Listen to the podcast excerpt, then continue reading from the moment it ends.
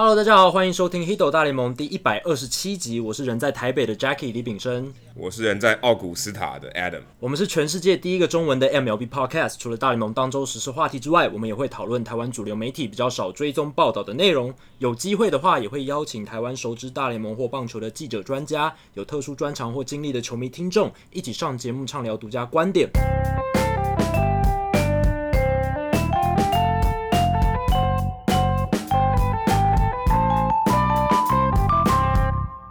这一集就是我跟 Adam 讨论一些现在大联盟的时事，因为呃前两集我们都是听众信箱，然后时事讨论有点少。那这个礼拜其实大联盟其实发生了非常多事情，然后很多事情都跟洋基队有关。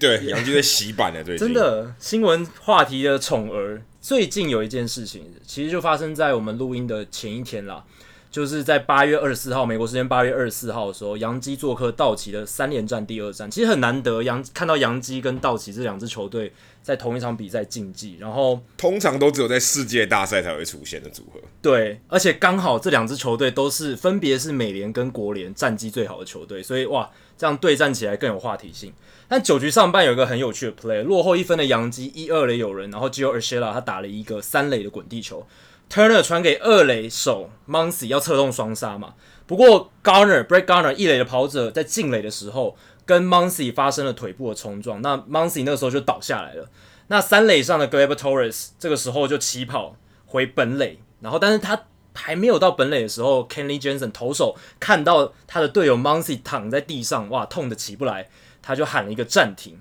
所以第一时间呢，裁判的判决是他判 Garner 出局。那这个 play，杨基提出挑战，后来重播之后改判是 safe，因为很明显 Garner 是先进垒的。那道奇这一边他是挑战 Garner 违反了 Chase Outley 的条款，就是道奇觉得 Garner 进垒的时候有去啊、偏离轨道，去故意弄 Muncy，然后让 Muncy 跌倒什么的。但是这个挑战没有成功，因为你如果有看重播的话，可以发现 Garner 他进垒的时候，他就是朝着垒包，而且他也没有去刻意要去把 Muncy 弄倒这样子，所以。Garner 没有违反 Chase Outley Rule，那是个干净的滑垒。不过呢，杨基很不爽的是，裁判认为 Torres 的回本垒是无效的，Torres 要必须回三垒，因为裁判认为在那个 play 发生的当下，Jansen 的暂停是有效的，所以那时候是一个 dead ball 死球的状态。所以呢，Torres 跑回来那一分不算，Torres 要回到呃三垒。那后来杨基一出局满垒，那 Jansen 后来。就是虽然很陡，可是他连续三振了后面两名打者，所以等于守下了那场比赛。不过 Aaron Boone 很不爽，他一直跟裁判争论，他觉得 Torres 会要回本垒应该是成立的，因为 Jansen 的暂停是发生在 Torres 开始起跑之后的事情。所以最大的争议点其实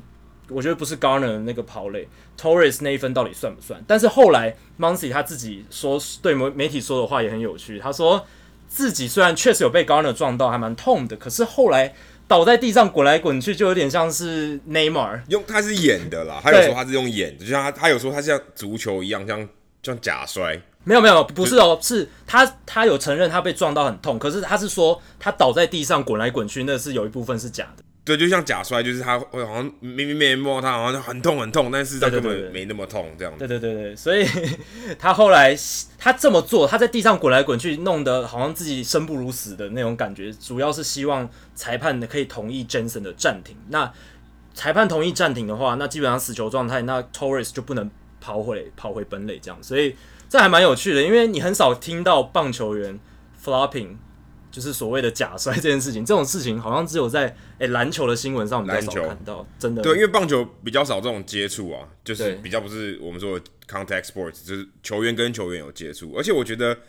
这个蛮有趣，就是一般通常呃会观看跑者的动向，然后来决定要自己要做什么，通常会发生在夹杀。就是如果你今天是你可能是一二垒中间的跑者，然后你看你的队友是不是从三垒要冲回去。然后你会看吗？可是这个情况居然是发生在 Moncy 去看 Torres，也不是看啦，应该就是说他影响了 Torres 这一这个跑回本垒这个举动，所以其实还蛮蛮另类的。我我个人觉得蛮另类的，因为因为其实追根究底，如果 Moncy 没有演，或是他没有被撞到，或是他也没 Jensen 也没有喊暂停，其实这份一定是回来的，对，就追平了。杨基就追没有，因为没有人传本垒嘛。然后 Torres 基本上也是算是慢跑回到本垒，因为他基本上是没有什么没有什么阻碍，或者他也对一定那分一定会得到，而且那一分是那时候是二比一，洋基队落后，对，一比二，洋基队落后九局上，所以那那个三垒的跑者如果回来，其实影响是非常大，甚至不是不是只有一分的影响而已，因为他不但呃这一分得到，而且他垒上还是有人，所以。我觉得这个这个争议点真的还蛮有趣，而且也很少见吧。然后像 Aaron Boone 有说，他们有想要说在赛后的时候去呃算抗议吧，就是有点像是呃申请说判决，就说 OK 大联盟这边是不是有有误判？可是有趣的是，后来的报道写说，哎，这个东西其实是不能你不能抗议的，因为这个不是什么嗯。判断的失误不是说好坏球，或是说全垒打有没有出去啊，打到那个黄线有没有打到黄线，不是这种的，或是 out 或 safe，而是它是一个呃要不要喊暂停的一个情况啊，所以变得这个也算是一个很特别，因为一般大家可能会觉得说，哦，这可能可以说呃可能可以判呃不管是不是滑垒，因为滑垒的话，如果今天是违反 Chase Utley Rule 的话，应该是可以改判的。但是在这个情况下也是不行，因为关键是在于有没有喊那个暂停，别那个暂停才是决定 Torres 有没有回到本垒。不过其实我自己觉得，我看那个影片，我觉得这个是五十五十诶，因为其实要判他回来，就就觉得也蛮合理的，因为因为因为他那一分已经基本上是囊中之物，因为他这种走的，如果说今天他是一个很近的 play，然后因为 Muncy 的呃。受伤，我不能说受伤，演戏导致他没有办法回来，那可能是一个问题。可事实上没有，所以我觉得 Torres 这一份应该要算。那大联盟针对抗议比赛可不可以做这个规定是说，如果裁判他对于规则有误解的话，是裁判本身自己误解那个规则的话，那这个是可以抗议的。可是如果是 Judgment Calls，就所谓的好坏球，就是。你给裁判主权认定空间的这一些判决的话，是不能抗议的。对，好坏球啦，或者是什么，呃，判跑者出不出局，或者像这个情况，这个暂暂不暂停，这个都是不能抗议的。所以，Aaron Boone 的那个说法是不成立的，他也不能抗议这样子。对，因为主要还是喊暂停那个问题。没错，对，没错，对。然后是裁判可以自由新政说，哎，我要不要给这个暂停这样子？所以这这种东西就不是能抗议的一个项目这样子。好，那。这个礼拜刚才那场比，我们谈的那场比赛，其实大家球员穿的衣服，呃，大家如果有发现的话，其实大家都知道了，因为这个话题这是其实，在台湾也炒得蛮热的，就是球员周末的球衣的这个话题，因为大家都发现说，诶，这一次的球员周末，大联盟其实有规定非常统一的这个球衣的格式，因为去因为去年基本上还是各队有各自的球员周球衣，对，所以不太一样，今年的做法是比较比较。应该算是史，我应该如果没记错，应该是史无前例哦。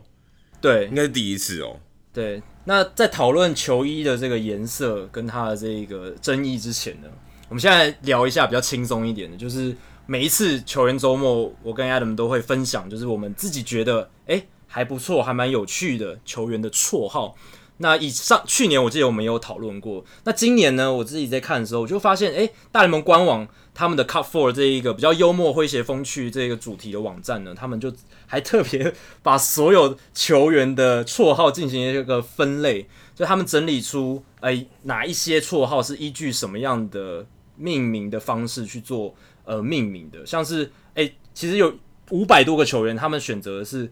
Classic Light，就是在他们定义里面就是。很简单，没有没有什么，就是 classic 的意思就是，呃，用他原本的姓，所以基本上没有什么变动，就蛮无聊的。有两百四十九个球员，他就是用他原本的姓，然后 classic like 只是做小小的变动，所以有五百多个球员是做小小的变动，所以有超就是非常多的球员，他其实绰号没有什么更动，还蛮无聊的，但是也有很有趣的，像是有有一些类别是，比如说，诶、让大家感到很兴奋的，或是呃，就是用。字母开头的，然后也有用双关语，Adam 最喜欢的 puns 用双关语的有七十七十几个人，然后也有人用笑话类的，反正就是我我觉得他们很厉害，竟然去做那个分类这样。那我自己印象比较深刻的呢，是呃，就是像光芒队他们的分析教练，这是一个他们独有的一个位置，就是其他的球队好像都没有这个 analytics coach。他这个人，他本来是在呃数据部门里面是坐办公室的，可是光芒队这两年发发明了这个新的职位，让他可以下到休息区里面做一个数据部门跟球员之间的沟通桥梁。Jonathan Ehrlichman，他的绰号是 Results Matter。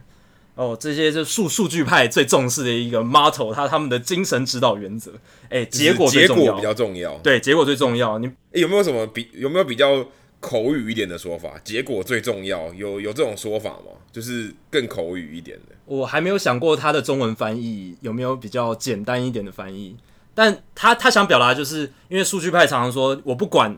你怎么做到那件事，你就是你给我结果就好了，就像布阵嘛。你我我不管说你的所谓布阵有多夸张，有多无厘头，可是你只要能守下分数，这个是最重要的。对，然后像呃有三个印第安人的球员，他们是用 emoji 就是表情符号来作为他们的绰号，像 Carlos Carrasco 他的绰号是 Cookie，他就用一个饼干的表情符号；Mike Clevenger 用一个 Peace 就是笔叶的这个符号，还有 Sunshine 太阳这样子。然后 Francisco Lindor 他是 Mr. Smile 嘛。他就是用一个呃，他除了有 Mr. Smile 这个名字之外，他旁边还有两个微笑脸的表情符号。然后像呃，光芒队的外野手 Tommy Pham，他就用他的自己的名字跟 Fantastic 这个字做一个结合，就变成 Fantastic，把他的姓摆在这个 Fan 的前面，有点像呃像 Linsanity 这样子的这种凑字的一种玩法，我觉得也是蛮有趣的。其实这个他跟费城人的那个吉祥物 Fanatic。这个对对对，其实蛮类似的，真的很像。他就把 F 变成呃 F A 变成 P H A，对，念起来是一样的，对，差不多类似的概念。然后还有 Zach Britton，Zach Britton 他的绰号是什么？他说 With K，哎，我觉得这很有趣，因为大家常常把 Zach 这个 Z A C K 到到底是 Z A C K 还是 Z A C H 搞不清楚，所以他的绰号就是哎，跟大家讲说我是那个 With a K，就是是 Z A C K 的 Zach，有点像什么？对，有点像什么徐还是许哦，双人许或言无许，有点像这样子，对不对？对对对对，有点像我们在解释姓氏的时候，对，他就是可能以中文来讲，可能就是哦，我是双人许，他就他就写双人许这样子，对，对。所以我觉得很有趣，而且 with the K 在棒球里面，你也可以说就是，哎，你你有一个三振这样，就是你今天表现有个三振这样，所以我我觉得还蛮有趣，这个这个很厉害耶，这个很厉害，这个很双关又。又可以有他自己本身的名字上面的一个趣味，还有因为这些记者常常把他的名字拼错，所以他为了这个有点自嘲的意味在。如如如果就直接把 K 拿掉就好了，Z A C 也可以啊。对，Z A C，然后一个对，这样子也可以。对啊，Z A C 也可以。对，然后还有一个是呃，Collin McHugh，他的绰号是十二六，是绣在他的背上面。那这个其实就是他。Adam 以前有介绍过，就是他的 podcast 的名称，因为 Collin McHugh 是诶、欸、大联盟里面极少数有在主持自己 podcast 节目的球员，然后他一方面也就是当做一个自己 podcast 节目的宣传这样子。可是这个这个这个节目的名称是因为他的需求嘛？对，是因为他需求。对，十二点钟到六点钟，所以他他把这个这个说法变成一个 podcast 的名称，也变成他现在的绰号，也有点他其实这样有点偷渡那个广、欸、告哎、欸。在他背号上面投，在他的这个名字投出广告。对，就是 他其实某种程度上可能就是也是在宣传自己的 podcast。他应该直接写 podcaster 就好啦，做 podcast 的人。对，这样也不错，这样也不错。只是跟他本身球技上就没有什么关联。十二之六可能还跟他的需求可以串在一起这样子。哦，哦，我还想提的是，最近我得知就是道奇队 Ross Stripling 他有做 podcast 叫 The Big Swing，所以你如果对 Ross Stripling 有兴趣的话，呃，也可以听这个 podcast。哦，Stripling 是一个非常想法非常先进的一个球员不像一些老球员一样，可能思想比较古板，他是很跟得上时事的，所以也很蛮有趣的。然后还有一个是 Domingo Herman，。他的绰号是呃西班牙语的 Sunday，刚好因为他的名字 Domingo 在西班牙语里面就是 Sunday 的意思，所以他的绰号就变成 Sunday。然后他刚好在星期天，就美国时间的星期天，然后在球员周末的星期天出赛，然后刚好他的绰号就是 Sunday，这还蛮好玩的。对，刚刚蛮蛮刚好的，蛮，搭配超刚好的，配的刚刚好，非常完美符合这个主题。他自己的绰号，他的名字里面是有星期天，然后刚好又是在 Sunday 出赛，这样，所以我觉得这也是搭配非常好。那最后我想分享的就是两个比较有趣的是。跟名字没关系的是，Aaron Judge 他的球员周末他的球鞋，他让呃两百多个在参与今年少棒联盟世界大赛的球员签名签在上面，然后他就穿着这个球鞋上场。我觉得这蛮有意义的，就是让这些小朋友诶、知道说，诶、其实大联盟球员很重视他们，然后而且他们名字也在这个球员周末有出现这样。看 Buster Posey 也有这么做，Buster Posey 是把一些儿童的这个名字，然后签在他的捕手护具上，然后他带着那个捕手护具上场。对，这样也很棒，就是他有一些意义存在，不是说单纯的只是只是单纯的彩绘自己的球鞋或是其他的护具比较个人化而已，他加赋予一些新的意义。然后 Tim Anderson 因为今年初大家知道他有一些这个呃 Let the kids play 的问题嘛，因为他甩棒动作很明显，然后惹动惹怒对手不爽什么的。然后他 他在今年的这个球棒上面做了一些设计，它上面就写 “rip it and flip it”，就是说用力挥，然后用力甩的意思。所以 Tim Anderson 用他的球棒来表示自己，呃，自己在棒球场上展现自己性格的宣示，就是我的打球方式就是这样，你喜不喜欢没关系，但我还是会照样。Rip it and flip it，我还是会用力打、用力挥、用力甩这样子，我觉得这非常有趣。其实也有其他的球员做一些算是宣誓或是一个缅怀，然后像 Tyler Skats，我们之前也有聊过的。诶，其实有蛮多跟他有渊源的一些球员，也借由这个机会，呃，他们可能不放自己的绰号，而去纪念 Tyler Skats 他就写 Love you Ty。那像呃 Ryan Brown、Christian Yelich，那他们其实都有一天是穿这个 Mustakas。呃，Giolito，或是像 Flaherty，呃，Max，呃 Max Free，亚特兰大的勇士队这个新秀投手，其实他们都会都有穿这个呃 Love You Ty 的穿，我记得应该是穿一天了，然后呃再换回他们自己原本的绰号，然后去纪呃纪念 Scats，然后也有 Patrick Corbin 跟呃 Jesse Chavez，他们选的是 Forty Five，他们就四十五，四十五用来纪念这个 Tyler Scats 的背号，所以他们也透过呃这个。球员周的机会，然后去算是缅怀他自己的朋友。那我觉得我自己来提供几个我觉得比较有趣的，像呃，昨天刚好张玉成算是在又回到大联盟，还是他的这个绰号，诶，其实有跟上诶。我我原本以为可能来不及大联盟或者是球队可能就用他的用用用张用 Chen 来来放在他的背号上面背背后，就还是用 U，而且是 Y O U 哦。我原本以为他会用 Y U 啊，因为 Y U 其实是。张玉成登录的这个名字啊，U Chen，他还登录 YU，那没想到他是用 U 啊，是 Y O U。然后我再发现另外一个像菊池雄心，他其实也用了同样类似的，因为他是 You Say 嘛，所以他就是把它写成 You Say，就是你说哦，所以跟张玉成有点类似，有点像 You Say，就好像是啊，不然你说啊你你觉得怎样，对不对？You Say。你或者你决定啊，有点这种概念，所以其实这个橘子中心做这个也还蛮有趣的，他也是写 USA 还蛮还蛮美式的，不像达比修友是写 You Send，就是呃，达比修赏这样子，有点像是就是日文这样子，所以还算蛮有趣的。诶，另外刚刚我们讲到说，呃，放 Tyler Skaggs，那也有另外一个人，他算打赌输了，他放了别人的名字，Trevor Bauer，Trevor Bauer 这个人够真的是够怪。他因为跟那个以前在 Drive Line 的时候，他跟现在费城人小联盟的那个巡回打击教练呃 Ochar 就跟他打赌说，你打不中我的球，你打中的话，我之后球员周就放你的名字。结果他真的输了，把我真的被打到了，所以他就愿赌服输，在球员周的这个名字上放 Ochar。好，还好他们不是对到费城人，如果对到费城人的时候就有两个 Ochar，这超怪，对不对？因为诶、你而且是同指的是同一个人，所以其实算蛮有趣的。那刚刚 Jackie 提到 Collin McHugh 是 twelve to six 嘛，十二六。其实有另外一个人，虽然他今天他球员周的时候没有办法上场，Jordan Hicks 哦，他也是用这个他招牌的火球，他选 Type One。Type One 的意思就是一嘛，就是捕手暗号 One 就是直球，啊，最厉害就是直球，所以 Type One 哦，这个也算是蛮有趣的。不然他其实可以也可以用 emoji 嘛，对不对？就是比一个一啊，这样也可以，就代表说不管怎样，我就我都丢火球啊。这个也是我觉得还蛮有趣的。另外是一个我觉得最经典的，他每一年我其实有问过他本人，我问他说你有没有要换啊？Josh Figley，他的这个绰号就是 PTBNL 啊，Jackie 应该知道这是什么缩写嘛？Player to be named later，就是呃这个可能在交易中啊有一个球员的额这个缺额，可是我们还现在不知道是谁。啊，所以我之后会补上啊，之后就会把这个名字补上。所以带指名球员，代指名球员哦，你翻的很好，对，就是，但我解释的太长，那就代指名球员 Josh Figley 就当年在二零一四年这个休赛季的时候，被白袜队交易到运动家队的一个捕手，他现在也是运动家队算是主战捕手了。他跟呃 Marcus Samian 一起一起交易到呃白袜队，那时候换 Samardzija，所以白袜队那个时候要 Samardzija，所以他们把呃两几个球员一起打包送到了运动家。那 Figley 就是其中一个带指名球员，他通常带指名球员相较起来可能不容易上到大联盟，所以。他就有点自嘲说：“哎、欸，你们都看不起我嘛，对不对？那我我就放这个，说有点像是我是无名小卒，有点像是无名小卒，对不对？对，我是候补球员，然后放在你的后面，就有点蛮搞笑的。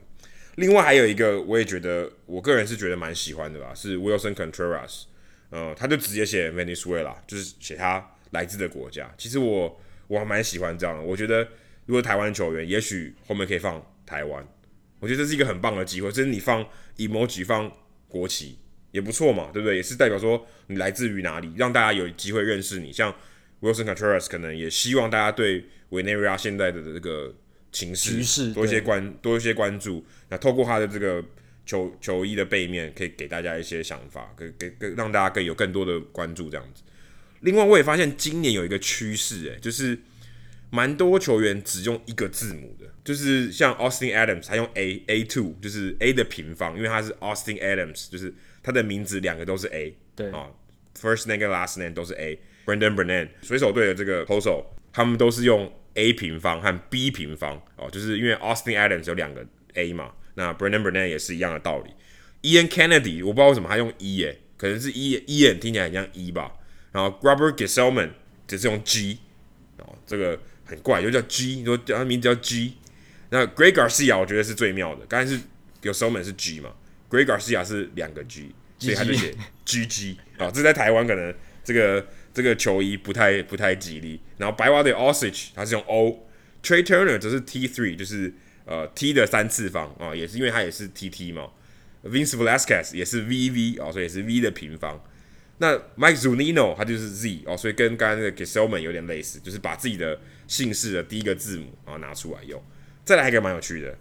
，David Price 他是用 X，X 其实罗马字母是十，所以他的背号是十，他就用 X。不过这个我觉得蛮容易跟他的队友 Xander Bogaerts 搞混的，对啊，Zander Bogaerts 是 X Man，对，所以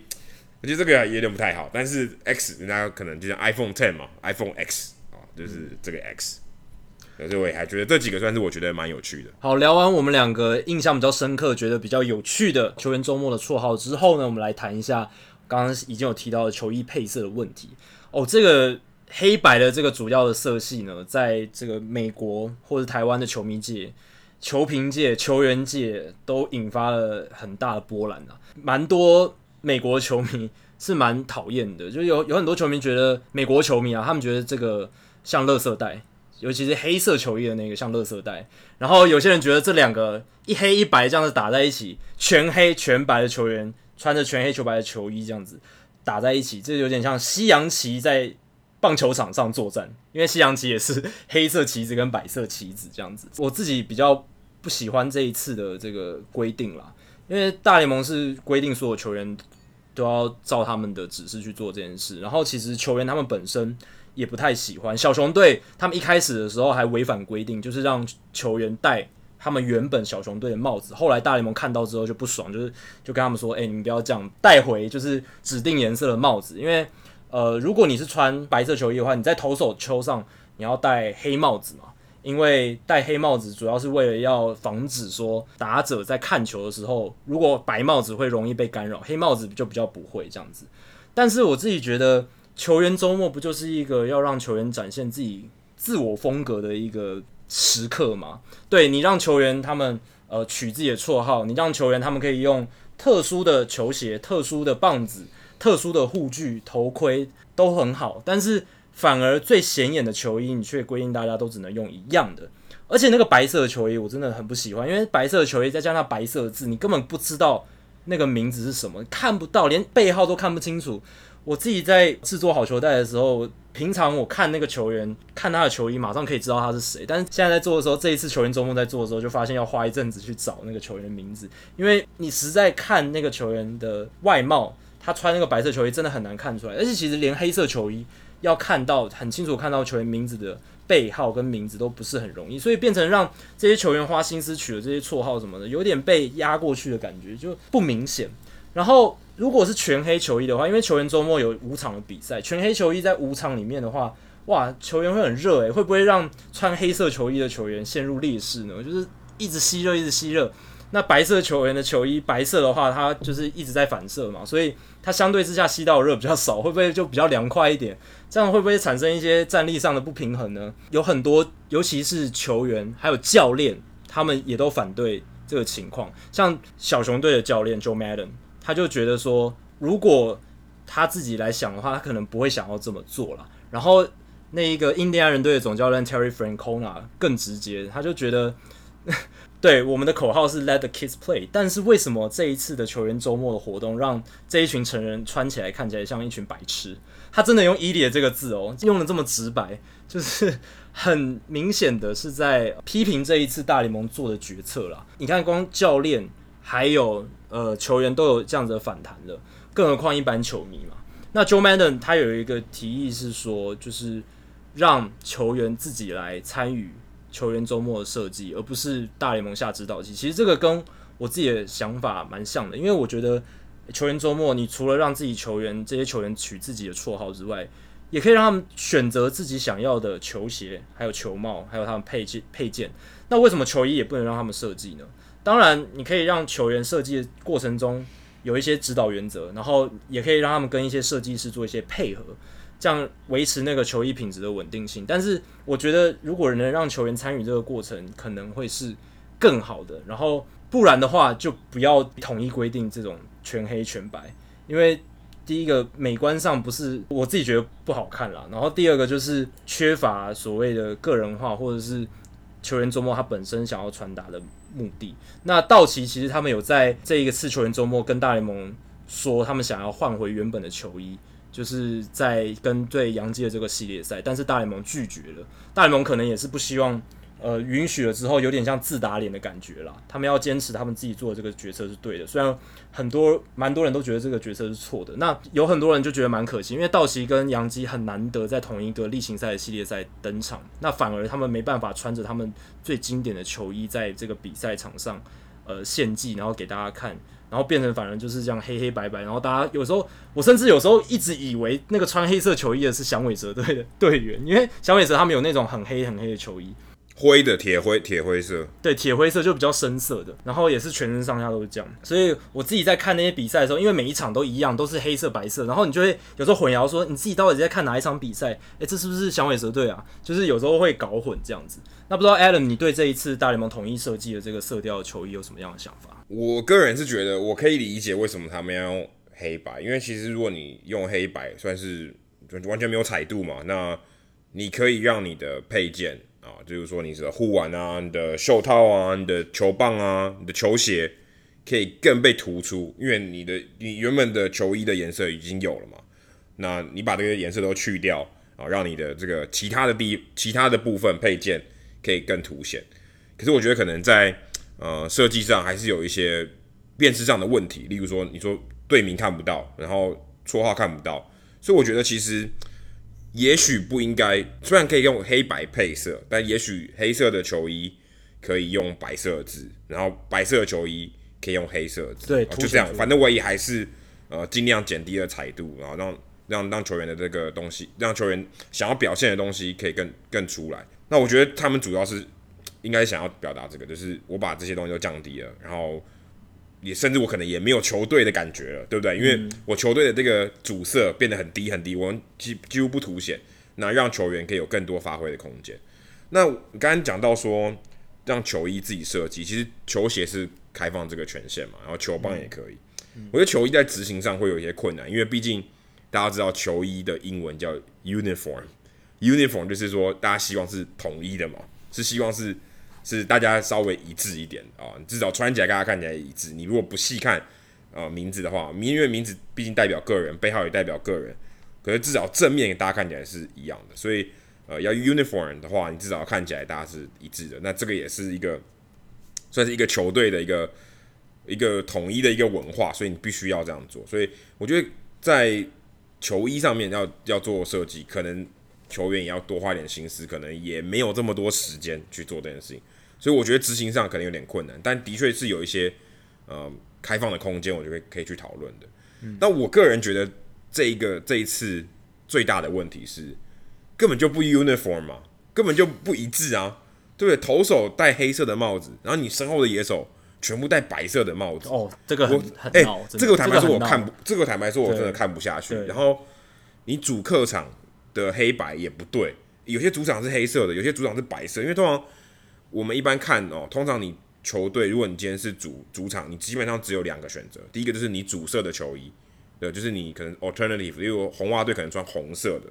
啊、哦，可能是 alternative，不然一定是白色的，只有这两种，不然就是复古球衣或什么之类，但是不脱这个逻辑。然后，如果是嗯、呃、客场的话，可能是主色或者灰色，对，或是黑色之类，你就灰黑都有可能。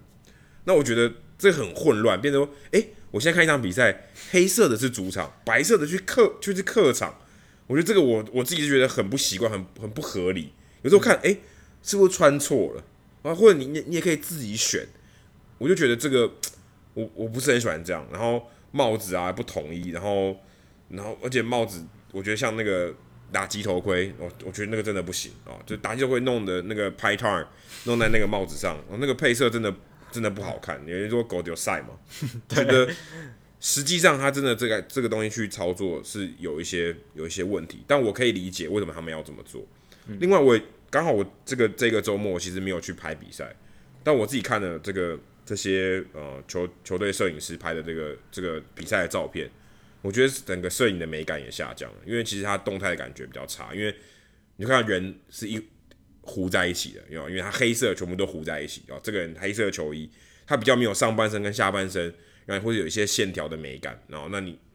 那些皱褶啊、阴影啊这些东西都都比较不见了，所以我觉得在这个方面，我觉得也是可以再考量。但是啊、呃，我肯定这个利益啊，利利益就是说我希望球员更凸显，但。实际执行上，我觉得还是有很大的空间。我想，这可能就是史无前例，后无来者。明年我想应该，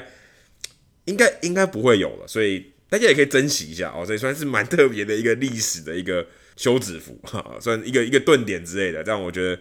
也还是留下了一些东西了。就是一个令大家印象深刻的一个球员周末，二零一九年的球员周末。好，那。大联盟就像 Adam 讲，应该会依据这一次的民意，还有球迷的意见，应该会做一些检讨改进啊。那说到检讨改进，诶、我跟 Adam 想讨论一下，我们自己怎么会想要让这个球员周变得更有话题、更有意义。那我刚刚其实已经提到一个，就是我蛮同意 Madden 的想法，可以让球员去参与球衣的设计，可能不是设计很多，可能是加一个多一个臂章，呃，多一个图案，或是多几个字这样子之类的。那另一个是，我觉得，呃，球员可以在球员周末的时候更多比赛，让球员有更多的 mic up，就是让他们带麦克风，然后多录下他们在场边的一些谈话，多录下一些，呃，他们，比如说，我我知道像红袜队，还有一些球队，他们有录，像他们为什么要做这一些个人化的球鞋的意义是什么？这些球棒或这些护具，他们意义是什么？他们有录一些影片，访谈球员的影片，可是我觉得做的还不够多，我希望大联盟可以把更多的。球员他们自己的谈话，自己对这一次球员周的想法，还有他们自己个人化的一些呃背后的呃利益什么的，呃让让让他们自己讲得更大声，然后一些球场上的更多的一些讲话可以被听到这样子，然后让球员他们真实的个性可以更凸显出来。那不知道 Adam 你自己有什么想法？像去年前几呃，那前两年吧，就这是第三年了嘛。我记得前两年他们其实都是有一个臂章的，然后那个臂章可以让你自己填空啊，说。呃，你最想要感谢的人是谁？那今年就没有这个了。今年可能因为整体设计的关系，这个臂章就拿掉了。但其实原本这个臂章，我觉得是一个，嗯、呃，可以造成话题的一个地方哦。就是你可以说，哦，我想要特别纪念谁，或者我想要说一个故事，对，不一定是你很感谢的人。我可以，我可以说一个故事。我可能我觉得我们当地的这个社社群里面有一个很重要的人，我希望大家可以知道。那我透过这个这个机会，然后来表扬他，或是来缅怀他之类的，我觉得这个是可以做。等于说我除了这个绰号以外，我还有一个可以发挥的空间。那我觉得这个是应该可以继续做的，或是他可能不用臂章的方式，可能用别的方式可以去做。那另外就是，我觉得球鞋跟手套，我觉得大联盟可以更积极的去呃为就是有点鼓励球员去多做一点文章啊，就是说其实他们现在有啦，球鞋方面啊蛮多的球鞋，因为其实这个这个产业我觉得彩绘球鞋算是相对比较成熟一点，可是手套比较少，那球棒也有，可是球棒的话，因为投手如果如果你是在美联的话，投手变得他没有球棒，他他基基本上只有手套跟球鞋可以做文章，所以稍微有点不公平，但我觉得。呃，大联盟可以鼓励他们多用手套做一些文章，因为我觉得手套甚至也可以拿来拍卖嘛，对不对？比如说，如果今天球员周做完以后，你也可以有一些做公益的机会。那因为他有亮相过，所以我觉得是有一些话题性的。另外，我觉得更简单的是，诶，其实你在大联盟球员的这个网站上面，你这些球员介绍，你可以适时的做更改啊。对，你说 OK，我希望，嗯、这些球员他可能他想要表扬谁，或者他想要说一个故事。那我就把它放在他的个人资料里面，这我觉得也可以，因为你可以凸显他这个个人的特色，或是你甚至放一个他自己的留言板啊，有点有点像是他的一个粉丝也，说不管我就是我今天想要说一件事情，我就放在那里。所以不管今天可能去查这个球员的资料的时候，诶，你会发现哦，原来他想要感谢谁，对不对？说可能例如说 Yelich 他想怀念 Tyler Skates 啊，他就把说我们想你 Skates，我觉得这也不错，就是告告告诉他说。诶、这些球员其实他是不是只是场上的球员，他是有一个人位在的。我觉得这个是，这其实要做到，我觉得算是比起球衣的设计啊，或是呃，甚至说球鞋、球手套，我觉得是更简单的。嗯，好，那聊完了球员周末的话题之后，我们来聊几个时事哦。这个礼拜呢，有两个球员，他们都呃算是用数据写一些话题，像 Mike Trout，他在。WAR 值上面，这边讲的是 Baseball Reference 的版本，在 Baseball Reference 的 WAR 值上，Mike Trout 他已经超越 Derek Jeter 了，他的综合贡献指数已经超越 Derek Jeter。可是很有趣的是，因为呃，综合贡献指数 WAR 值它是一个变动的数据，你如果表现变差的话，它其实是会下降，所以其实会负会是负的，对，会是负的，会倒扣的，会倒扣，对，倒扣大家就比较明白了。大家如果年轻的时候考过试，大概知道这个原则。那 Mike Trout 他这个礼拜其实比较前面的时候，他状况好的时候，他已经超越 Derek Jeter，可是他最近有一点小低潮，在面对太空人这个系列赛，他打的没有很好，所以他 WAR 值又降了一些，退回了，就是比 Jeter 又又落后 Jeter 了。他那个时候 WAR 值是已经到七十二点五了，那 Derek Jeter 是七十二点四，所以是已经超越 Jeter，但是现在又被打回来，变七十二点二。现在 Mike Trout 是七十二点二，所以又退回了呃野手史上的第五十八名。可是不管如何，他终究还是会超越 Derek Jeter，而且应该今年就会超越。然后接下来他会超越 Larry Walker，他会超越名人堂球星 Paul Waner，他会超越名人堂球星 Jim Thome、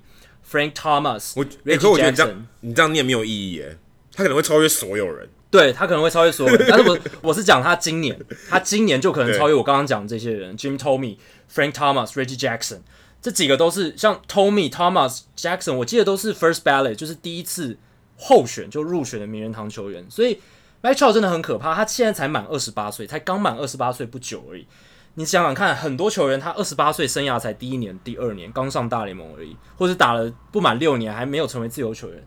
在这样的情况下，Mike Trout 就已经是不只是跟名人堂传奇齐名，他甚至可能成为大联盟史上 WAR 值最高的球员，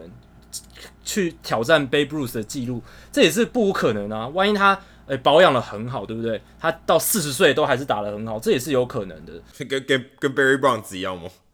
对，如果 但是 Barry Bonds 他嗯、呃、有用药，这个比较不一样。可是呃，我我觉得以 Mike Trout 他对自己的自我要求，还有他的身身体的素质，还有他的伤病史是有机会的。他他受伤的情况其实不不算多，然后也都不是那种很严重的伤势，所以我觉得 Mike Trout 真的是现代神兽，然后未来他会更可怕。那另一个。诶、有他年轻时的样子的，这 Ronald Acuna Jr.，他成为大联盟史上第二位在二十一岁以前就三十轰三十盗。那第一位是谁？就是 Mike Trout，二零一二年的时候。对、哦、对，所以 Ronald Acuna 其实他现在的状态就很像 Mike Trout 当年刚上大联盟的时候，因为 Mike Trout 刚上大联盟的时候也是像他这样体能劲爆，兼具速度和 power，是手背也好。Acuna 现在的状态就是这样。那勇士队其实也有一个前辈。呃，是阿库尼亚很相像，就是呃九零年代的重炮手 Andrew Jones。Andrew Jones 是呃也是前一位在二十一岁以前可以完成二十五轰二十五盗这样子成就的一个球员，所以阿库尼亚其实也是追上了他前辈的脚步。那我觉得现在大联盟真的是越，我自己觉得很好看。呃，当然大家会觉得说啊，现在全垒打很多，有什么有有这样子的问题，或是比赛节奏变慢。但我觉得，因为现在年轻球员，就像我们上一集有讲到，年轻球员野尤其是野手主宰大联盟赛场的趋势，反而呃有很多还是很精彩的环节。像 Juan Soto 的超超亮眼的打击，而且他才二十岁而已。然后像 Fernando Tatis Jr.，他也是兼具长打 power 速度，还有像 Harvey Baez 那一般的那种劲爆的手背动作，很 highlight，很适合 highlight 这种手背动作，很就好球带的常客啦。你常常要念到他名字的，对，好球带的常客，很花式的打法。还有 Bo Bichette 也是，Bo Bichette 也是兼具速度、长打，还有很好的打击技巧。，Bobbi 蟹的打击技巧，甚至哦是这里面几个人里面可能最好的哦。所以我觉得现在在这些超优质、超逆龄的这些，不是逆龄啊，超超龄的这些球员，很很很快就成熟的这些年轻选手，他们超优质的表现，真的是现代棒球有别于以前棒球一个很重要的不同之处。然后也是，虽然大家。还是蛮多声浪在唱衰棒球啊，觉得现在呃全垒打太多不平衡，节奏变慢。之余，棒球还是有很大精彩的地方在这里。哎、欸，可是被你这样一讲，刚刚讲的这几个人，这些秀位，我们讲秀位，对不对？Mike Trout 就真的，坦白说，我真的觉得他缺少这个东西。哦，对，跟跟 Tatis 或 Baez 比起来，不得不说差很多。不得不说，如果你是很喜欢数据，或是你欣赏稳定的表现，哦，Mike Trout 绝对是你的偶像。可是。如果真的身为一个球迷，或是不管可能是 casual fan，我们一般说一般的球迷哦，你真的会对 Mike Trout 的表现觉得赞叹吗？我个人打一个非常大的问号啊，因为他其实他打球当然有激情，我们不能说完全没有。可是你说跟 Fernando Tatis Jr.、跟 Bo Bichette、跟 Ronald Acuna Jr.，哇，我觉得那个是差一大截的，真的。Acuna Jr.，你看他。的那种情绪的外放，那非我我个人我个人觉得很容易被感染，真的很好看。你如果在现场或者你看呃电视转播，其实你都可以感染到他真的很投入在这个比赛。呃，当然不能说 Mytro 不投入，只是你你可能感受不到，应该这样讲，就是你感受不到。那刚刚提到说像 Jeter，我觉得像 Jeter 他也我觉得也有这个也有在场上也有这个魅力，而且大家都说他有领导的这个气质嘛。我不虽然这个东西完全无法量化，WAR 值也无法量化这个领导的气质，甚至他的形象啊、哦，他因为他是队长，然后他呃等于是一个很绅士的形象啊、为了这个洋基队带来一个很像是就是很高贵气质的这个东西，这个我们叫做 intangible，就是不可不看不到的这些无形的这些价值。坦白说，之前大家对 m i t r o 的批评也不是没有道理的，因为 m i t r o 你说他的 leadership，他的领导能力，至少我觉得并不是被很被凸显的啊，应该说很不会，他的确有，但是至少在媒体上或是你可能在转播上看到的这些东西，你觉得可能没有哦？那我觉得这个可能是 Mike Trout 他如果今天要进到名人堂，当然是绝对没有问题，我甚至觉得他可能值得两个匾额。真的，但是对他，他应该可以放两个。我觉得，我觉得他应该要改个背号，跟 Kobe Bryant 一样啊，就可以两个背号都进到名人堂里面。而且他现在很尴尬哎，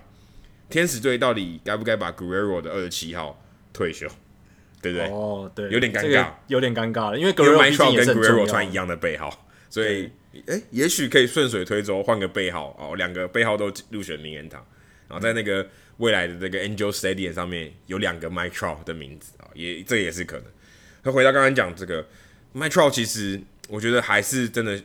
但我觉得最近他有慢慢呃配合联盟去做这些宣传了。我觉得他自己他应该知道说，哦、呃，这个都这个秀位是很重要的，Let the kids play。其实你看 Mike Trout 也这个，我觉得这个这个这个大联盟这个标语啊，其实有针对 Mike Trout，因为 Mike Trout 的那个球员之后背后就是 kids，the the the kid，对不对？嗯，就 K I I I I D 嘛。对，那其实有一点这样子，哎、欸，有点点名。Mike Trout，你你你现在是我们的这个最大的看板人物，对不对？好好为我们争一个形象，因为其实你看 NBA 或看其呃 NFL 这些球员的明星的这个特质，真的是远高过棒球。Mike Trout，Mike Trout 应该第一人了吧？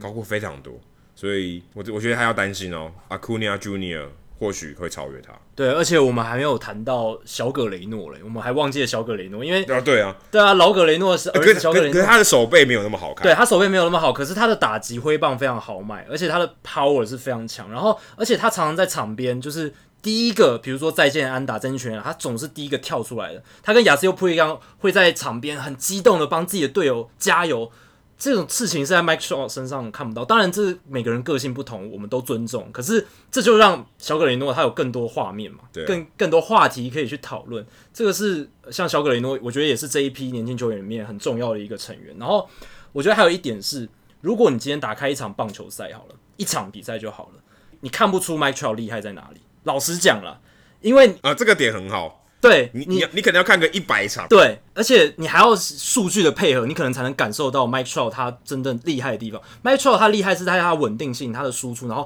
长期下来的价值。可是你看一场比赛的时候，除非他有一个没收全垒打美技，不然你看他的打击动作、他的挥棒，其实呃都是很 standard，他的都是比较正规的打击姿势、打击挥棒，当然都是很厉害的。可是他就没有那种爆点，像 Fernando Tatis Jr. 的挥棒，或是像 Bobby s h e t 或是像。小葛雷诺那种猛爆性的挥棒，Bobbi 蟹的挥棒也非常特别，大家可以去看手背动作，他也不是内野手，所以很难做出像 Fernando Tatis Jr. 那种动作，或者像 Bryce Harper 好了，拿 Bryce Harper 跟 Mike Trout 常两个比较嘛，Bryce Harper 他的挥棒动作，他那一天打的那个再见全垒打，打完之后他那个振奋，然后他狂疯狂的跑垒，跑得很快，然后回到本垒的时候跟队友那种几乎近乎疯狂的庆祝，那 Mike Trout 就不会有这种情况，绝对不可能。你们要是演一个文艺片呢、对对，然后其他人是演其他其他人是演动作片，动作片，对，真的是那个 Fast and Furious，娱乐价值真的真的差距太大。对，所以就是拿一场比赛，你看一场比赛来比喻就好，就是你可以你就可以知道哦，Mike Trout 跟其他球星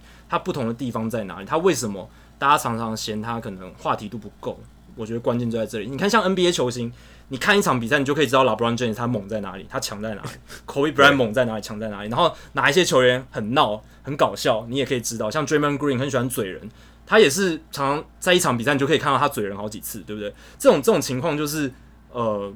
NBA 赛场，你一场比赛就可以看到的事情。可是 Mike Trout 的杰出是你要拉长很久才看得到的。对啊，头发上面也好也好歹做一下文章嘛。哎、欸，对啊，对不对？Mike Trout 发型都这么无聊，外貌其实他没有什么特别的地方，就是一个乖小孩的感觉。好，那接下来我们还有一件事情是球员跟媒体之间的风波。那这个其实也是我们节目常常会带出来的话题。然后可能一般一般台湾媒体或是美国媒体比较少后续在讲的，就是 Verlander Justin Verlander。太空人投手，他在八月二十一号的时候对老虎队的赛后，他要求禁止一位来自底特律自由媒体 Free Press 这家媒体的记者 Anthony Fenwick 不能在赛后的他的受访时间进球员休息室访问他 v e r l a n d 自己要求的，然后球队也顺从他的意思，就是没有让这个 Fenech 进去这样子。那直到 v e r l a n d 被访问完之后，那大联盟办公室被通知了这件事，可能是 Fenech 去去讲的。那 f e n i x 才被放行到太空人队的球员休息室。可是这个时候 Verland 的访问时间已经结束了，所以等于 f e n i x 那天就没有访问到 Verland 那样子。那后来 Verland 是说，因为呃 f e n i x 他之前有对他的报道不公平，所以他个人不太不太认同 f e n i x 的报道，所以他不想要让他来访问他。那讲白一点，其实就是 Justin Verlander 不爽这个记者，所以他就觉得我不想要让他进来访问我。可是就封杀了，对，就封杀他。最简单两个字就是封杀，就把他封杀了。了可是这件事情其实呃，就规定上来讲是不允许，因为大联盟跟美国棒球作家学协会，他们其实有一个球员休息是媒体相关规范的一个规定，而且这些都列在所谓的 CBA 劳资协议里面的规章。那只要就是在这个规章里面。基本上球员不能说我讨厌某一家媒体的记者，我就禁止他进来，或者是要求球队禁止某个记者进来，这个是不允许的。是记者什么时候不能进去球员休息室？是他违反了我刚刚提到的那一个大联盟跟美国棒球作家协会谈出来的那规定里面的协议里面的规范。如果作家或记者违反了那些规范，他才不能进去这个球员休息室去访问。球员不能单方面或者。球队不能单方面的说我不喜欢这个记者，他对我们写出不公平的报道，我就不让他们进来。这应该是要先跟大联盟有过有做沟通，有跟美国棒球作家协会做过沟通才能够做的事情。所以这件事情呢，像 NBC Sports 有一个专门写大联盟一些比较深入报道的作家 Craig Cartera，他就蛮担心这件事情，因为如果大联盟没有针对这件事情，这一次 Verlander 的事件做一些裁罚或是一些警示的话，这可能会树立一个先例，就是说，哦，如果一个今天有个球星够大牌，他名气够大，他资历够深。他就可以呃指导球队说，哎、不要让这个媒体记者进来，因为我不喜欢他。那如果树树立了这个先例，以后可能有很多人都会效法 v e r l a n d 然后说，哎、欸、Verlander 那个时候都没有发生事情啊，那我也可以这样做。只要他讨厌的媒体人士，球队就可以阻挡他们，不让他们进休息室访问，这个是不太好的。那后来大联盟也有发出声明，啊，就是他们觉得这件事情呢，太空人队单方面这样做是不 OK 的，他们应该要。他们会后续会跟太空人去沟通这件事情，而且美国棒球作家协会也有讲到这件事情，就是太空人单方面的禁止他们的这个 Free Press 的记者进去休息室是不合理的。那这个东西他们会去做进一步的讨论。那 Calcaterra 那个作者他也有提到说，NBA 他们也有发生过类似的事情。那去年春天的时候，纽约尼克队也曾经单方面的禁止记者进休息室访问，后来 NBA 就对。纽约尼克裁罚了五万块美金，针对这个事件。然后还有就是，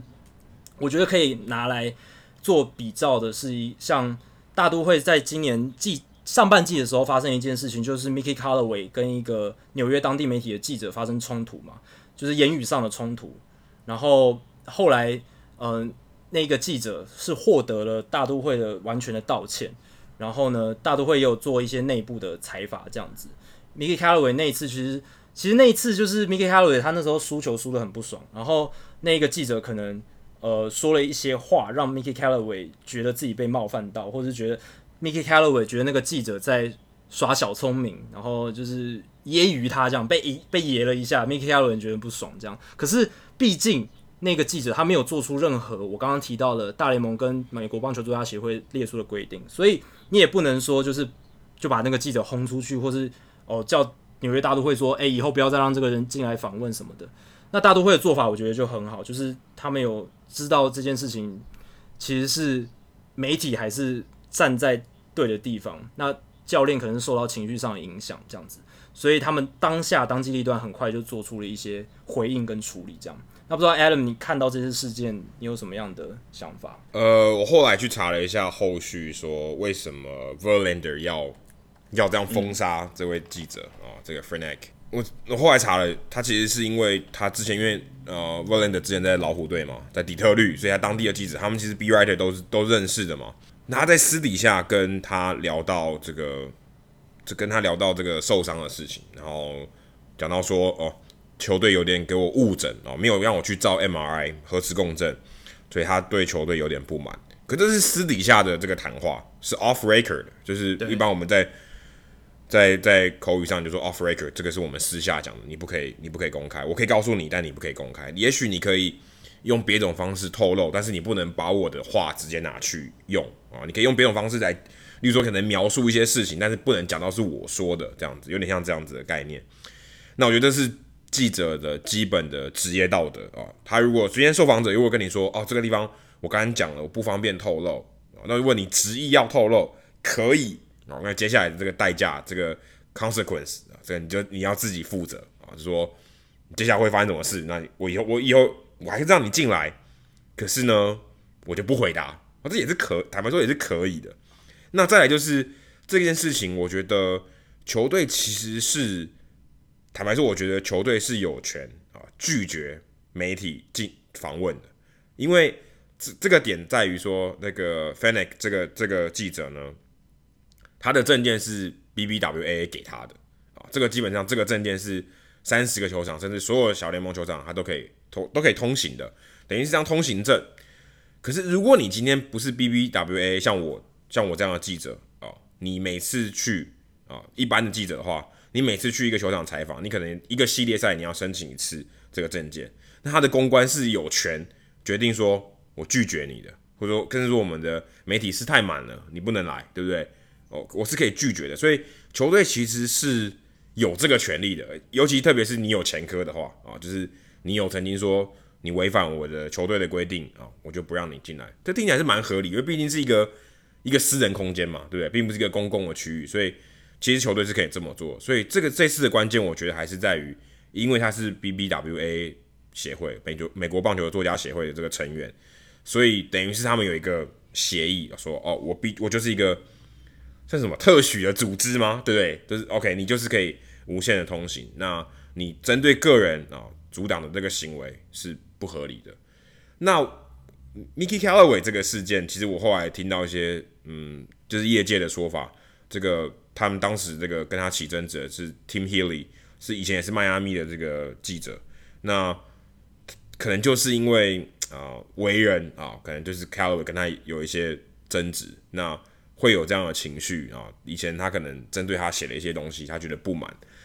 坦白说，我觉得是人，这都是很合理的啊。你跟你就是一时这个理智线断裂。你做了一些，呃，你觉得说了一些不该说的话啊，就是合理的，因为他可能就是激怒了他。但是，呃，我觉得其实这个媒体跟媒体关系跟球球队这个关系，其实是两边都要权衡的啊，并不是说媒体就真的可以为所欲为。我我我有无限的采访的自由，我觉得还是就是互相尊重吧。我觉得他们也知道我。记者在做什么工作，我们也知道他们在做什么工作，就尽量，呃，我觉得互相的尊重，我觉得是很重要。所以 Fennec 这个，呃，算是透露了私底下私人的对话，我觉得 Verlander 会不满啊，是很合理的。但是他的做法不对，我觉得他如果我今天是 Verlander，我会怎么对这个记者呢？你回答问题的时候，我就说 Next，下一个，嗯、对，还是他进来没关系，对，就你来你来没关系，我就不回答，因为其实你。我如果其他记者访问的东西你也看得到嘛，所以我永远都挡不了，因为我我没我没办法阻挡这些记者讲这些记者呃拿到什么内容。可是你来你要问我就不给你问，我觉得这这个是可以的。如果他真的要做，然后真的说完全封杀可以啊。不过其实这个问题也不也不也不存在了啊，因为基本上只有他到他跟老虎队打的时候才有这个机会嘛。对，未来他如果到别队或者还继续在太空人，或者他只要不要回到底特律啊，一直在老虎队。跟老虎队接触到，其实这个问题可能也不是太大的问题。但是像之前 Clint Frazier，我觉得 Clint Frazier 就是专做到我刚才讲的，他就对媒体很冷很冷淡嘛。你就觉得媒体都搞我嘛？那我就回答一两个字哦，我让你也难做。但是虽然这是没有必要的啦，我觉得，但是这也的确是球员的一个权利，可以反制哦他不喜欢的媒体哦。这个我觉得是可以做的，但是。身为媒体人啊，所以我觉得不知道媒体人啊，应该说媒体从业人员，我当然是不希望这种事情发生。大家还是尊重彼此的工作，对不对？我尊重你，你也尊重我。我如果这次犯了错，我也希望说你给我一个原谅的机会。如果之后你你做的不好，我也会哦，可能保护你一点啊之类的。我觉得这个是一个互相尊重。好，那说到规范哦，大联盟最近这个礼拜呢，红袜跟洋基的总教练都针对了大联盟一个现象提出一些。规则修改的想法非常有趣哦，因为照理来说，红袜跟洋基世仇总教练很难会有什么事情是诶、站在同一阵线上的。但是针对大联盟最近，尤其是近几年野手投球越来越泛滥，然后一面倒比赛越来越多的情况，他们两个人都跳出来了、那洋基队总教练 Aaron Boone 他是直接就是说，因为他觉得一面倒的比赛啊，这些野手上来投球越来越难看，因为现在大联盟总教练越来越呃倾向于，或是越来越愿意。使用野手，然后在这种一面倒比赛的情况下，以前真的很少很少，但现在只要呃可能落后个七分八分，或者赢个五分六分，很多总教练有机会，他们就为了让牛棚投手休息，就直接派野手上来了。那有人不能觉得这样其实比赛不好看，所以他直接就讲说，未来大联盟可以考虑。诶，口斗制啊，就是所谓的提前结束比赛制，然后五局十五分，七局十分这样子啊之类的。他他就是说提前结束比赛，他不会介意，希望以后有机会可以考虑。那 Cora 的话，他提出两个比较疯狂的想法，可能只是闲聊，呃，随口说说，可是也蛮有趣的。他就说，哦，我觉得如果有球队用野手投球的话，他们。下一次使用野手投球的时候，这个野手他要面对三名，至少要面对三名打者这样子。或者是如果有一个球队他使用野手投球的话，他们的打者接下来都不能打击，接下来比赛剩下的比赛都不能打击。当然这些都是不太可能发生的事情，可是就可以凸显出其实至少 Cora 跟 Boon 他们都非常呃不乐见现在一面倒比赛很多，然后野手投球很多的状况。大联盟今年已经有超过八十次野手投球的情况哦。我记得十几年前的时候，一年四五次都已经了不起了。然后那时候大家都觉得哇，野手上来投球是一件好稀奇的事情，都会呃特别找画面来看，然后报道都会大篇幅的报道，是一个很有趣的事情。但是现在大家见怪不怪，几乎每隔两三天就有一次，而且还有这个野手拿下救援成功，这个野手扮演投手拿下救援成功，Steve Wilkerson 大联盟史上第一个，然后 Russell Martin。他更成为他加入贝比鲁斯的行列，成为史上第一个呃第二位啊，加入贝比鲁斯的行列嘛，成为史上第二个，就是单季至少累积两百个打席，就是身为野手，而且呢还有两场比赛是以后援投手的身份投完比赛，而且那两场比赛都是他自己的球队赢球，然后单季的后援次数不超过五场，这样他跟嗯 Russell Martin 跟贝比鲁斯是史上唯二的。所以，呃，这确实是一个问题哦。因为当比赛一面倒太多，然后野手上来投球的时候，其实那个比赛的品质，这个产品，大联盟所提供的这个产品，其实是下降非常多的，就是变得没有什么竞争性，不太好看了。那但是 Aaron Boone 所提到的这个提前结束比赛这个口斗制，这个实在是不太可能实行了。因为你如果说好七局十五分。呃，或是七局十分好了，大部分什么七局十分。那如果真的七局比赛结束了，那球迷买票，他预期自己可以看九局的比赛，结果只打了七局，或者是甚至五局就结束，那这样是不是有他买票就是不等值呢？就是跟他前一场他买同样的价钱，他干了九局的比赛，这样子对不对？就是会有一些问题存在，实际执行面上。呃，包括我刚刚提到七局十分可能只是个预测，那到底要定几分、定几局才会让大多数人满意？这都是非常非常至爱难行，而且棒球的传统派又是如此的势力如此的庞大，所以我个人觉得口斗制应该是非常非常非常困难了。那当然，布恩跟 Cora 会提出这样子的想法，都是有鉴于现在大联盟场上的发生的情况，所以我觉得这确实还是大联盟他们要去思考的一个蛮重要的议题。哎、我觉得这个纯粹只是野手原本从很原本原本野手投球原本从很稀有变成很泛滥，所以大家觉得看腻了。因为其实野手投球是我觉得很有趣啊，为什么？就觉得是个很好话题，因为你坦坦白说，如果今天是如果今天是主场的球队狂输输很多，然后野手上来投，我觉得其实是一个对于还留在现场球迷的一个福利。因为你看到很不很少见的情况，对，以前是这样啊，但你现在如果很多，哦、大家觉得，哎，我上次上礼拜来看过，然后你这礼拜又被打爆，你又上来了，我觉得那个那个感觉会会会下降啊、这个边际效益会下降，不然其实我觉得野手投球本身，我个人觉得还是还是有可看性，还是有一个话题性的。那铃木一朗才有机会上场投嘛，对不对？如果这个 如果这个规则早早一点执行，铃木一朗可能永远都没办法上场投球啊，我没办法完成他的梦想。我觉得，我觉得野手投球还是还是不要去太刻意去限制啊。当然，比赛你说把对方打爆这种情况越来越多，然后我不想浪费投手的这种思维啊，你其实你也你也挡不住。再来讲讲到提前比赛，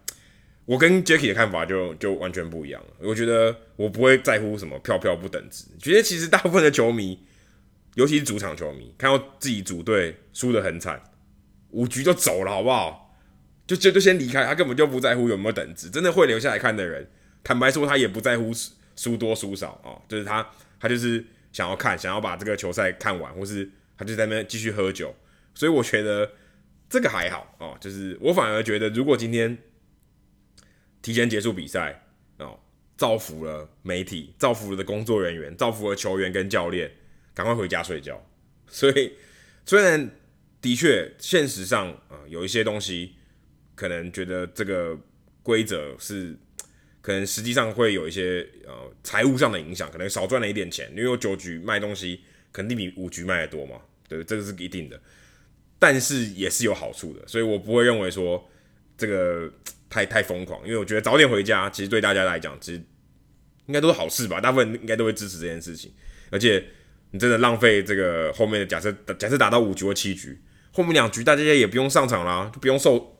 减少这个受伤的风险哦，其实我觉得蛮好的啊。我个人其实我个人蛮支持可以提前结束比赛，我自己觉得。嗯，那说到很快就结束的比赛，这个礼拜八月二十二号，美国时间八月二十二号的时候，就发生了一个非常罕见的情况哦，十二分钟的比比赛结束，补赛结束，正确来讲应该是这样，就是红袜队跟皇家队，他们呃，因为八月七号那个系列赛最后一场比赛因雨暂停了，那那个时候他们打到了十局上结束，所以。还有十局下要打，然后那时候他们双方还是平手。那这场比赛，因为那个时候他们没有办法立即的在隔天或是马上的补赛，所以他们延到了八月二十二号哦才进行了补赛。那结果红袜队就是补赛十局下只花了十二分钟就结束了，Brock Holt 敲出了再见安打，然后红袜队拿下那场比赛胜利。有趣的是，十二分钟的特别呃加开的补赛哦，竟然。氛围球场还是有将近半半满的球迷到场，诶，你很难想象，你跟大家说，诶、今天我们要办补赛，然后是跟皇家队，就是美联中区可能战绩非常非常烂的一支球队，呃，要办这个补赛，然后只打一个半，可可能只打一个半局，或是你没办法预期比赛多长嘛，可是可能很短就结束了，但竟然还是有半满的球迷到场，这是为什么？是因为，诶、红袜行销团队他们那一天，诶、做了一些改变了，他们那一天。只收大人的球票五块钱，小孩不用钱，免费进场，而且没有分什么计票区什么，就是大家就是都都可以坐，任何位置你进去就坐这样子。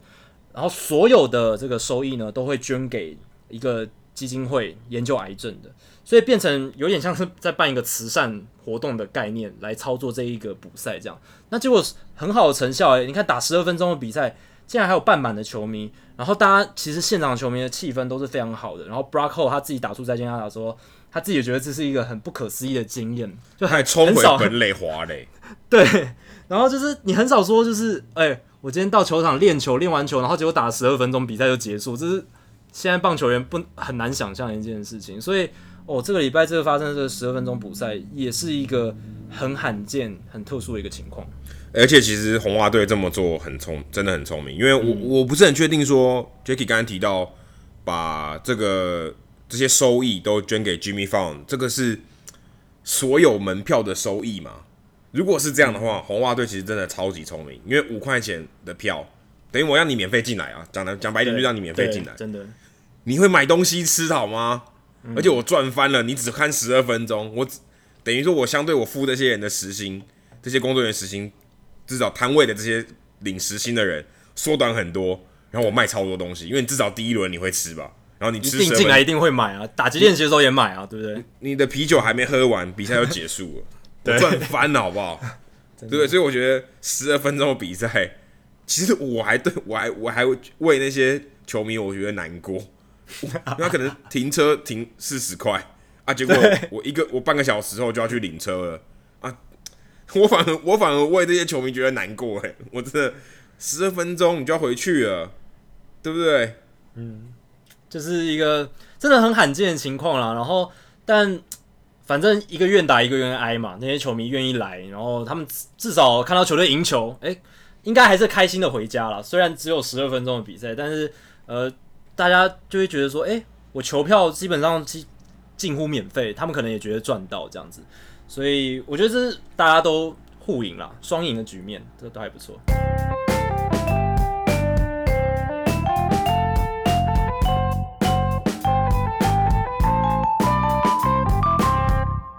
接下来进行本周的转学生周记，Adam 这个礼拜要分享什么故事呢？嗯、我现在在 Augusta，在奥古斯塔啊，在也在 Georgia。那我前一站其实在亚特兰大，那时候去访陈伟英。那那段期间，我发现一个蛮有趣的情况，其实之前也都有发生，但是这一次我特别呃想要提，就是我会在平常我如果呃比赛的进行中的时候，我会在摄影席拍照嘛，那就会跟旁边的摄影记者聊天啊，偶尔聊天啊，因为大家其实要工作，还是要专注在场上的这个球员的动作。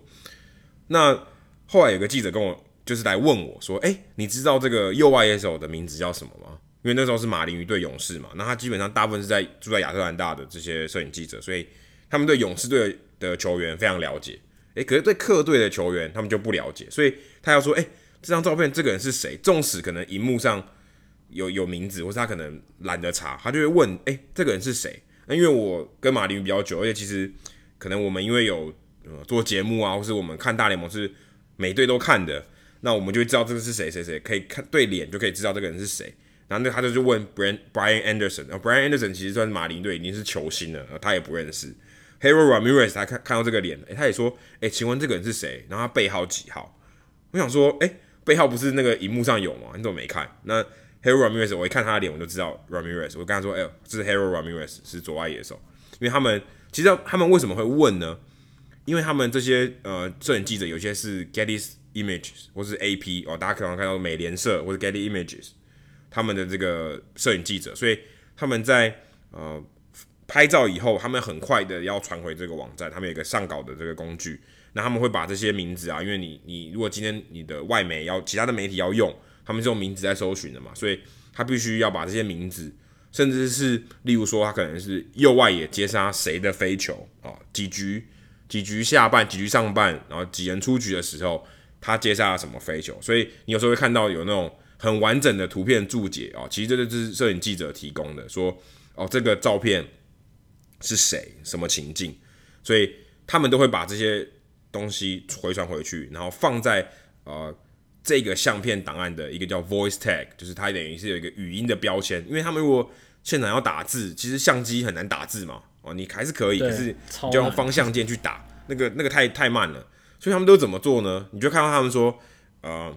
他们会把相机靠近嘴巴说：“哦，李炳生一局上半一人出局全垒打啊！”他就这样讲，然后可能会讲投手是谁，他就把这个呃这个这一段话，然后跟这个照片是放在一起的档案，然后传回去。所以他们其实是用这种方式在在做记录的啊，所以蛮有趣的啊。他们也会在现场，你会看到他们有时候，例如说有全雷打啊，马上就把那个记忆卡放在电脑里面，然后开始编，然后马上把它传回去啊，因为他可能需要一些。裁切啊，或者调整一些修片的动作，所以他们其实在这个呃，在这个摄影席里面是很忙的哦。当然，我的这个工作的这个 routine 或者我的习惯，哦，是应该说我的需要的作息比较不太一样，因为我赛后再传回去其实就可以，比较没有那么急，因为我们不是呃 get Images 或是 AP，所以呃我们我我比较不需要做到这件事情。但我其实看他们做这件事情，我觉得还蛮有趣的，也提供给大家做参考。也许大家还不知道。那再来就是为什么我会现在。Augusta 啊，这个是现在邓凯威巨人队所效力的这个球队 Green Jackets 啊，那在这个高尔夫球的圣地啊，绿夹克，那大家知道如果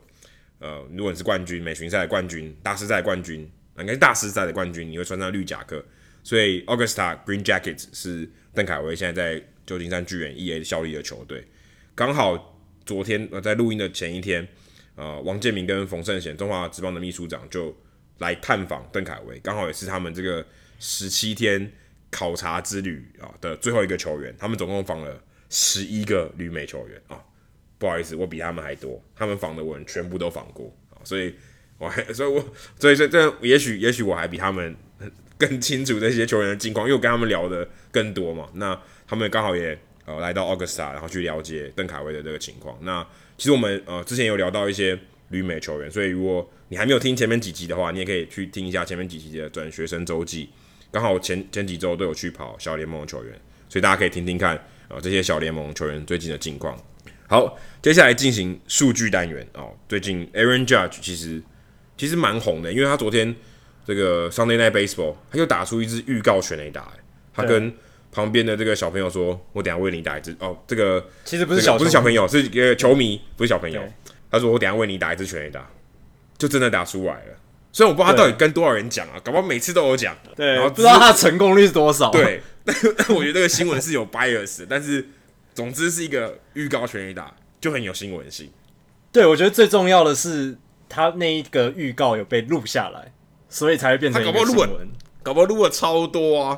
对啊，也很少，对，对对，然后其他都对没有成真的就没有被爆出来，这样。对，我今天数据单元的主角就是 Aaron Judge。那不知道大家有没有发现，Aaron Judge 他其实很少打拉打的全垒打。其实我也是到今年球季才发现这个现象。Aaron Judge 他大部分的全垒打其实都是反方向的全垒打哦。他二零一六年的时候，他打了四支，那时候他刚上大联盟，有一半是拉打的，那是他生涯拉打全垒打比例最高，百分之五十。二零一七年他打了五十二支嘛，他写下大联盟呃新人单季最多全垒打的记录，五十二支。那其中只有二十三支是拉打的全垒打，百分之四十四点二的比例。其实这在很多呃 power 很强的打者里面算是比较罕见的，因为大部分那种哦 power 很强、全垒打很多的打者都是强拉型的打者，以强拉型为著名，很少就是像 Aaron Judge 哦这么高壮，然后这么这这么壮硕，全垒打 power 这么强的打者，他竟然是诶推打的全垒打远胜过或者说多于他的拉打的全垒打。那来到去年更加的明显了，去年二零一八年他二十七轰，只有九支是拉打的全垒打，比例掉到百分之三十三。那今年直到八月二十号以前哦，他打了十二支全垒打，全部都是推打的，没有一支是拉打的全垒打。他到今年八月二十号才好不容易打出他本季第一支拉打的全垒打。那他今年十六轰里面只有两支是拉打的全垒打，所以比例是百分之十二点五，所以一直在降，就是他拉打全垒打的比例一直在降。那其实到今年已经开始变成一种问题了，因为大家有发现，Aaron Judge 其实。这两个月他的打击成绩并不好，到这几场全垒打比较多之前，其实他的打击成绩是有衰退的。呃，全垒打数降很多，跟他 二零一七年或是去年的那种轰轰的比例、轰的速率来讲，受伤有关系吧？多少有一点。受伤有一点关系。可是他去年也有受伤，他去年也有缺席，但是他全垒打的速率还是不错。而且今年是就是所谓的这个球变得更会飞的情况下，他反而全垒打产量又进一步的。呃，变少，所以这这其实是蛮起让人起疑窦。那 Aaron Judge 洋基队当然也不是笨蛋，他们都有发现这样的情况，他们都有察觉。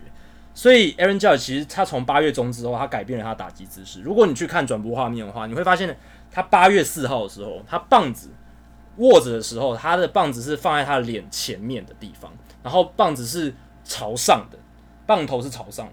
那从八月到八月二十号的时候，或者是到八月二十三号的时候，你会发现他的棒子呢，拉到他的呃比较脸脸颊耳朵后面的地方，而且他的棒头呢是往后后方，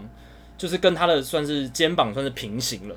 所以原本是他的棒头的角度是跟他的肩膀是如果延伸出去会有交叉，但现在他的棒头的这个延伸跟他的肩膀基本上是平行的，所以你可以很明显的看到他的打击姿势有转变。而且他的脚踏的地方也变得，他本来是蛮开放性的，他脚左脚是踏的蛮外面的，但是他现在改变打击姿势之后，他的左脚收回来一点，那结果是什么？他在八月二十号就打出了他今年第一支的拉打的全垒打，然后结果隔三天他又打出了第二支的拉打全垒打，那然后当然后面现在第十五轰、第十六轰都是呃中外野的全垒打，不是拉打全垒打，可是你可以看到这两周他的打击 power。渐渐回到他原本的长打本色了，所以我觉得这非常非常有趣哦。他做一个打击姿势上的调整，然后慢慢找回他呃过去那种令他被人家非常害怕的这种超级的长打火力。不然他今年其实大部分哦、他的打击火力当然还是联盟平均之上，可是很多全垒打，绝大多数全垒打都是反方向，然后拉打的破坏力哦、反而没有那么强，是真的蛮可惜的。诶、欸，可我觉得像。拉打跟推打，我听小朱朱立人跟我说，他说其实当你状况好的时候，其实你是推打的全垒打会变多的，因为代表说你把球看得更里面，你跟得更好，嗯、然后你有办法，你有力量把球挤到反方向的全垒打，所以搞不好他其实是他现在在在慢慢调整他的状况，所以他的这个呃，我们不会说非拉打的全垒打慢慢变多，其实是一个好的现象。嗯，但是如果太极端，恐怕也不是太好现象。如果你全部的全垒打都是推打，恐怕也不是太好吧？就是，就彭正明啊，对啊。可是，但是彭正明的 power 到后面也没有特别强嘛，对不对？我相信他在那彭正明之前巅峰的时期，真的很多全垒打都是中右外野的全垒打。对，他确实是 inside out 的打法非常强，但我相信在状况好的、真正状况最好的时候，一定是还是有拉打的全垒打是你打的非常好的。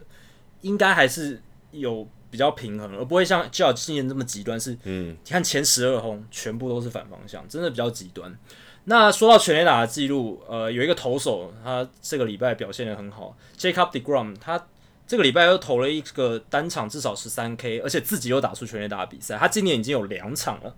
这个史上第一人办到这样子的情况。而且大都会的投手今年真的先发投手真的很夸张。他们不只是哦球威最快，他们的 Noah s i n d e g a r、Zack Wheeler、Jacob deGrom，他们直球均速是大联盟速球榜都是前应该是前五名哦。球威好也就算了，表现也还不错。那再来就是他们都很会打全垒打，诶，大都会的投手今年打了六支全垒打。那我来做一个比较，海盗队的捕手今年只打了六支全垒打，巨人队的二垒手今年只打了六支全垒打，白袜队的二垒手今年只打了五支全垒打，白袜队的右外野手今年只打了三支全垒打，然后皇家队的中外野手今年只打了两支全垒打，所以哦，大都会队的投手群其实比我刚刚讲的这一些海盗、巨人、白袜、皇家这几支球队的这个不同位置表现都还要好诶，我不知道这个。白袜队的二垒手，或者是巨人队的二垒手，皇家的中外野手，看到这样数据会作何感想？哎、就是欸，你怎么没有讲到？我觉得白袜队右外野手三支全垒打才是最离谱的吧？对啊，二垒手或中外野手，你说 power 或者捕手，捕手对打击能力没那么好，我觉得还还还不勉强可以接受，勉强可以接受。右外野手三支全垒打也太离谱了吧？对，右外野手三支全垒打是真的很，因为右外野手长期来讲就是一定要是臂力比较强，所以打击 power 通常也要好一点。但因为角落外野手通常打击不会太差，不然你不可能站在角落外野啊。对啊，所以我现在来查一下白袜队的右外野手是发生什么事。Ryan Cordell，Ryan Cordell，二十七岁，他现在已经呃不在大联盟名单了吧？对啊，对他不在大联盟名单里面。他打局率两成二七，长打率点三五六，今年只打了哎、欸，就是他六支全垒打，就是他，所以。问题出现了，就是他，还有 Jon Jay 啦，Jon Jay 对，Jon Jay 今年被娃娃队签去，本来是要延。对，Jon Jay 他打没有很多，他前面都在受伤。对，他今年打了四十六场比赛，没有全垒打，零。所以虽然他打击率还有两成六七，他还是一个很好的 contact hitter。他只有三十次三振，然后八次保送，他三振的非常非常少。可是他的全垒打是零，所以完全零 power。然后 Cordell 六支全垒打，所以白袜队今年右外手，但有三支是在中外野吧，对不对？他在守中外野的时候，啊、对啊，不然你因为你这边写是右外野三支全垒打嘛，可他有六支全垒打，哦，所以代表他有三支在守中外野或者左外野。对对对，Cordell 不是全然的只守右外野，所以应该只有三支是在他右外野的时候打。那真的很少，真的真的很少，很夸张的一个数。而且现在已经是快要到九月了，不是说哦打完半个球季或者前两个月而已。对啊，这都还可以接受，是快要整季的成绩了。对。所以白袜接下来，他们现在投手群其实已经慢慢成熟稳定了。接下来几年，他们如果要进入竞争的行列，他们这个外野阵容一定要大整修一番啦。当然，Eloy Jimenez 已经是固定的外野手没错，可是不管是中外野手、右外野手，他们完完全全没有任何的一个足以站稳大联盟的球员。所以这是他们未来也许不管是签球员、交易，他们要琢磨的一个地方。对啊，之后还是有。他们还是农场还是非常雄厚啦，所以我觉得应该还好，因为他们现在也没有很急着拼季后赛嘛。对，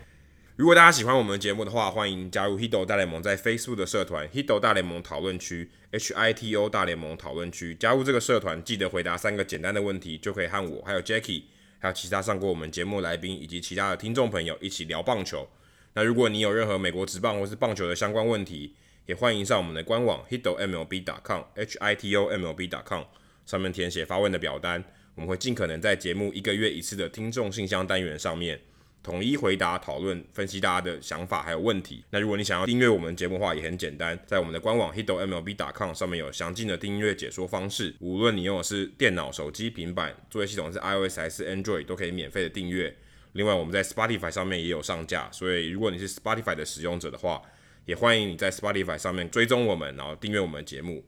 另外也希望大家到 iTunes 的 Podcast 专区，在 Hito 大联盟的页面底下给我们评分和留言，让那些还没有听过 Hito 大联盟的朋友能够更快速的了解我们节目内容还有特色。好，今天就到这里，谢谢大家，拜拜，拜拜。